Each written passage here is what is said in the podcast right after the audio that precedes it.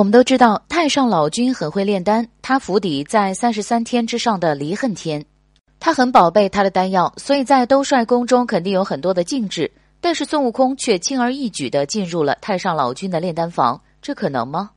自古炼丹都少不了阵法和法器的配合，兜率宫就算无人看管，也绝对不会让孙悟空轻而易举地进去。但是孙悟空就是进去了。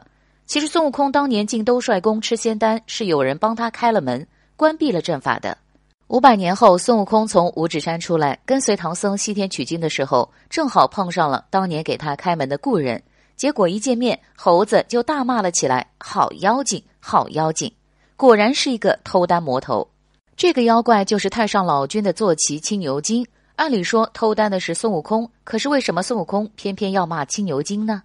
不知道大家有没有听过这个故事？就是一个小偷偷了两百万。但是在电视上报的却是两千万，这小偷无心之间就替人背了黑锅，孙悟空就相当于这个小偷。在《西游记》中记载，孙悟空当时偷吃仙丹，记载的是六壶金丹。我们知道一颗仙丹的威力就很大，更不要说六壶了。可是孙悟空连如来的一只手都打不过，这是怎么回事呢？要知道，猪八戒只是吃了一个仙丹，就立马飞升上仙了。